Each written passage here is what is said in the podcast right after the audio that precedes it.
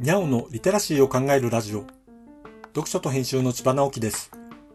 このチャンネルでは読書と IT 時代の読み書きそろばんを中心に様々な話をしています。今回のタイトルは、好きな人には好き好き光線を向けるのだというものです。僕には大好きな人がたくさんいます。そして大好きな人からたくさん影響を受けています。それは誰でも当たり前のことかもしれませんが、僕の場合はそういう人が身の回りにたくさんいるのです。というか、まず人を好きになることから始めます。一緒にいるうちに好きになるというよりも、まず好きになるという感じ。ちょっと危ない人かもしれません。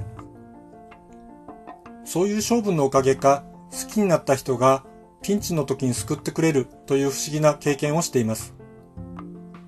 好き好き光線を出していると警戒されることもあります。異性の場合は特にそうなりますよね。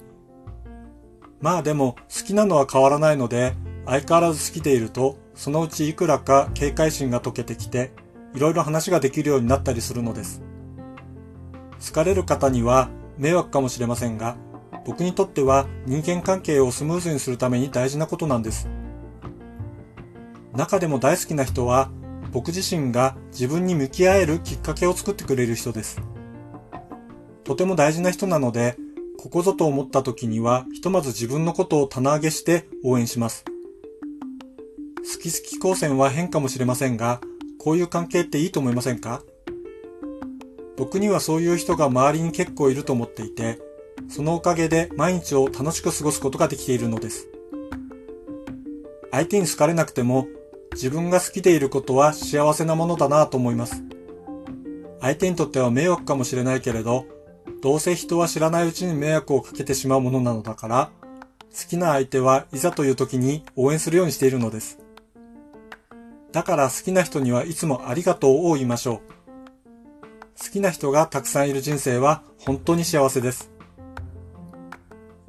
読書と編集では IT を特別なものではなく常識的なリテラシーとして広める活動をしています。